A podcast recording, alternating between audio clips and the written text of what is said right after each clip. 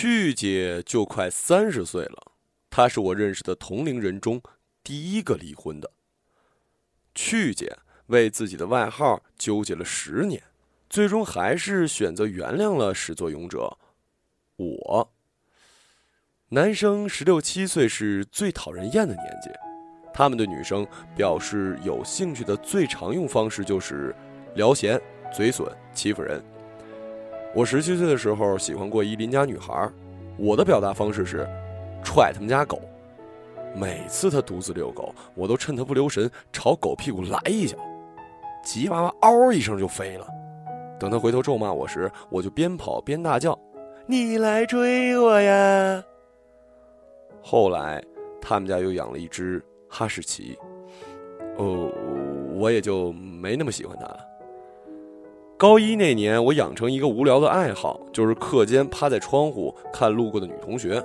有时冲人家乱吹口哨，有时拿粉笔丢，然后猫起来大笑，臭名远扬啊！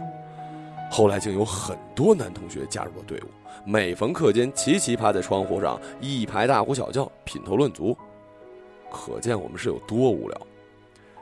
去姐就是那样无辜的从我们窗前经过，只见远远一婀娜背影。爆丑的运动服都包裹不住她凹凸有致的身材，我如获至宝，长叹一声：“哎呦我去！”去是二声扬，长而婉转，音同曲，东北话表赞叹。叫声太大，引得那背影在窗前猛回头。此刻，只听全体男生不约而同、撕心裂肺的喊出一句。哎呦我去！去是四声下降，短而急促，东北话表示惊恐。去姐得此名是四声，其实并没有那么夸张，只是去姐的相貌和她那副火辣的身材不太相符。她是高三学姐，当时再有一学期就要离开学校了。去姐学习很好，以保送北京名校来给高一做学习经验报告。才刚上高一的幼稚鬼们，除了个别学霸，没人真正关心自己两年多以后的去向。大家更关心的是过来人的感情八卦，比如学姐你有没有男朋友啊？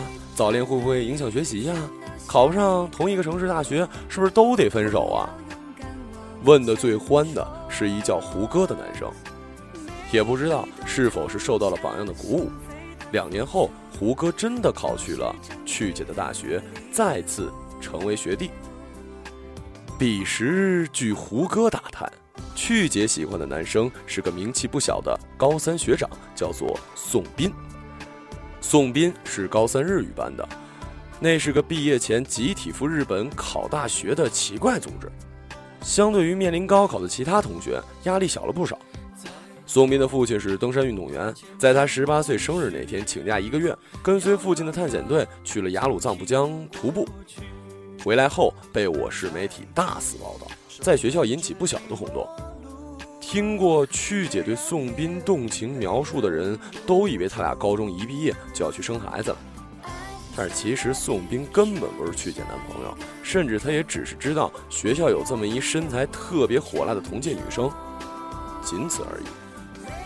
我假惺惺的煽风点火，一点不靠谱啊！曲姐，你要慎重。曲姐信誓旦旦地说：“他不过来，我就过去。”但宋斌去的是东京，又不是东单，四环以内打个车就能到啊。曲姐去了北京之后，人在曹营心在汉，以其惯有的强势作风，在大学里拼抢过数次去东京交换学习机会，可惜一次没成。去姐并未灰心，大二寒假用奖学金报了一个东京四天五夜团。连声招呼都没打就飞过去了，因为忒激动，到东京才想起根本没有宋斌手机号，只好在酒店上给对方校内留言，等了一天没回复，两天过去了还是没有。第三天是宋斌在日本的同学先看到网上留言，才去替姐联系了宋斌。宋斌说：“你好，请问你找我有什么事儿吗？”去姐说。我喜欢你，以前没来得及说。哦，我现在有女朋友了。那你能带我上一次富士山吗？如果实在勉强，就算了。”第四天，去姐摆脱掉旅行团，跟着宋斌去了富士山。几年后，趣姐开通微信，在朋友圈上传的第一张照片就是她拍的那张富士山。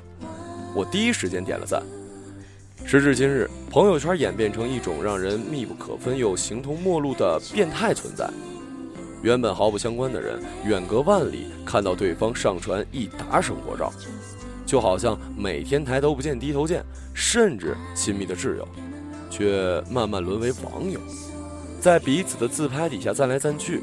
当成是已经拥有过对方，我们都在跟他人毫不相关的时空里卖力的表演，接受着各种诚惶诚恐的掌声。我跟曲姐之间呢，说不上是两者中的哪一种朋友，但三年前曲姐结婚的消息，我确实是看朋友圈才知道的。我以为很多年过去了，她还在为那时我给她起的外号而生气，故意没给我发请帖。后来才知道，是去姐的婚礼准备的极其仓促，很多朋友和老同学都被匆忙的忘在了脑后。关于去姐的一切，我都是听他万年学弟胡歌讲的。胡歌，作为我的同班同学，平均两年一次在同学聚会上能见一面。最近一次是两年多前，微醺的胡歌指着去姐朋友圈里的一张自拍照，偷偷对我说：“你看。”曲姐现在留了长发，割了双眼皮儿，开了眼角，比以前漂亮太多了。不然宋斌那王八蛋绝对不会跟曲姐结婚的，哪怕是一时冲动。胡歌说这些的时候，嘴里带着义愤填膺的恨。原来宋斌的父亲在几年前因为一次登山事故得了很重的病，几乎不能自理。远在东京的宋斌是个孝子，从小一直敬佩他父亲。决定休学回家陪伴父亲。宋斌没跟家里人商量就做了决定，匆匆回到沈阳。只有少数几个朋友知道，其中就包括去姐。去姐比宋斌有过之无不及，直接退学回到沈阳，跟宋斌说：“我陪你。”宋斌那时已经跟前女友分手，跟去姐属于半推半就的阶段。这下子。宋斌怕了，对曲姐说：“你千万别这样，我对你负不起责任。”曲姐若无其事地说：“我自己的人生凭什么要你负责任啊？这是我自己的决定，没有逼你的意思。”那一年，宋斌在家陪父母，曲姐通过家里关系找了一份工作，日子过得比同龄人提前波澜不惊。曲姐经常去看望宋斌的父亲，日久见人心，宋家人对他都很喜爱，两个人终于。走在了一起。一年后，宋斌父亲的病情大为好转，家里人于是极力劝宋斌回东京完成学业。宋斌两难，最终问了曲姐的意见。曲姐说：“回去吧。”宋斌说：“你等我，我一毕业就回来娶你。”宋斌没有食言，一毕业就回到北京跟曲姐订了婚，而宋斌父亲的病情却在此时突然再度恶化。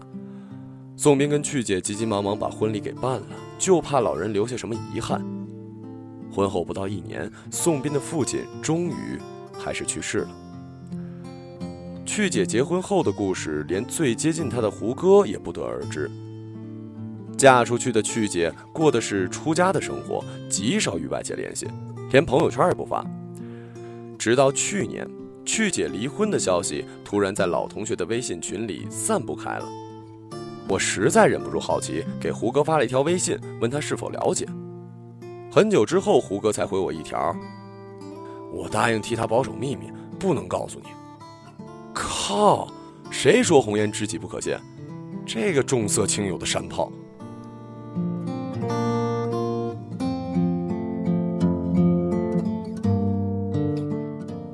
几个月后。我回到沈阳老家，为了配合新书宣传，参加了一个小型的签售会。主办方实在感人，把带有我大头像的广告打在了公交车的手拉手上，跟不孕不育的医院、可爱的护士们平分秋色。那几天，微信里陆续收到不少多年未联络的高中同学的好友申请，每天开手机都是一惊一乍的。有一天，突然有一条微信弹出来：“张作家，近来可好啊？”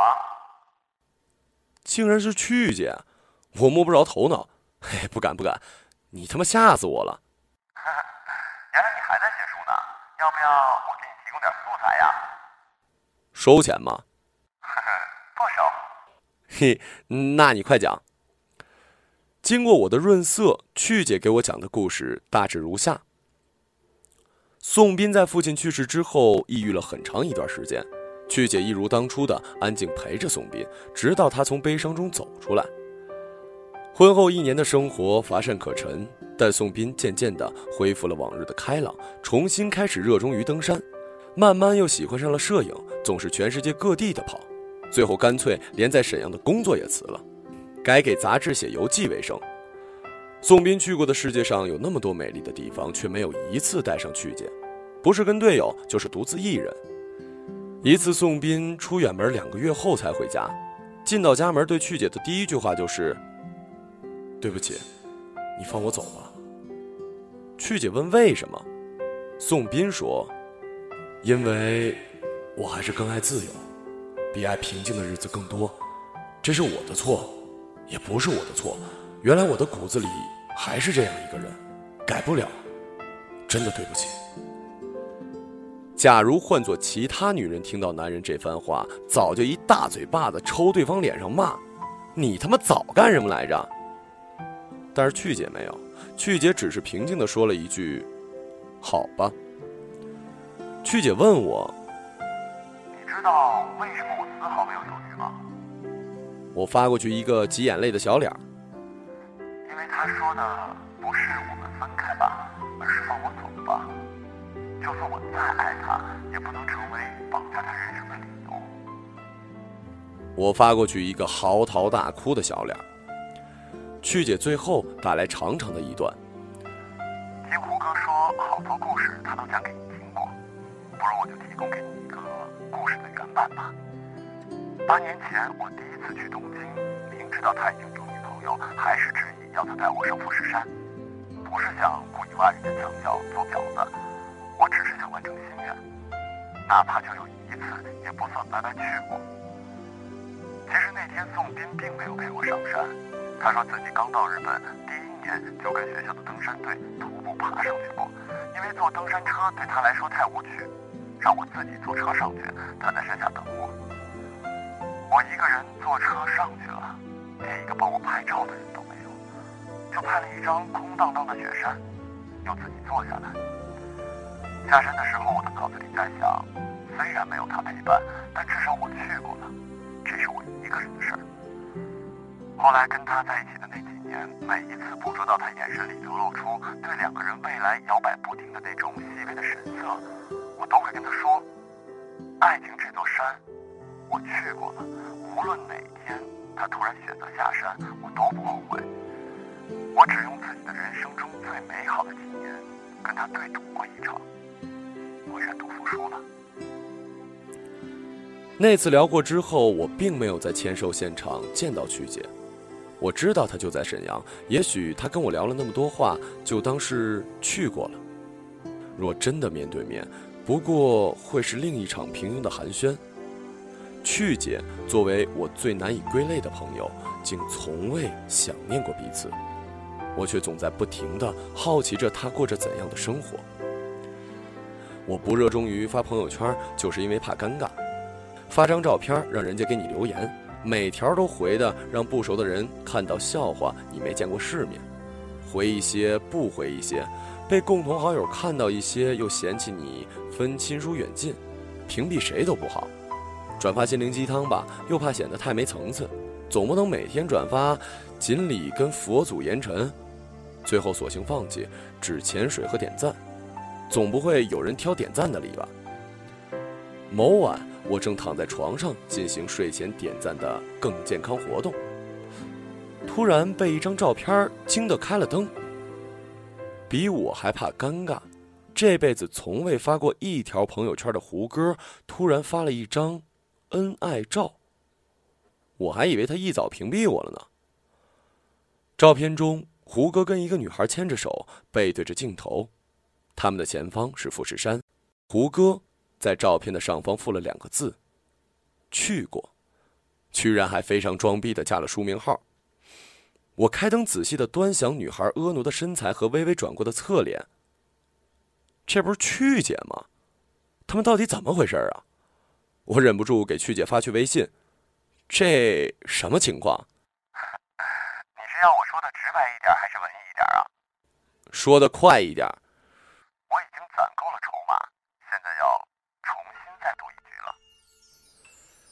那晚我没睡好，一直在回想过去几年我与胡歌那少有的几次见面，居然从头到尾都没有看出任何端倪。事到如今，再联想起十年前所有细节。一切都对上了。我说：“怎么胡歌每次提起曲姐的口吻都是怪怪的？”原来是他的咬字。十年前的那个午后，曲姐回过头，所有男生都在惊呼四声的“哎呀，我去！”时，唯独站在我身后的那个声音，仍然重复着曲姐回头前那句二声向上扬的“哎呀，我去！”那声音很小。小到我们还没有注意以前就被喧闹声淹没。十年来，胡歌每每提起曲姐，从来都是二声上扬，一直都是。如果会有一个地方，在你出发前就早有人去过，并一直留在原地等你。接受，曾沿着雪路流游，为何为好事泪流？谁能凭爱意要富士山私有？何不把悲哀感觉假设是来自你虚构？试管里找不到他染污眼眸，前尘硬化像石头，随缘地抛下便逃走。绝不罕有，往街里绕过一周，我便化乌有。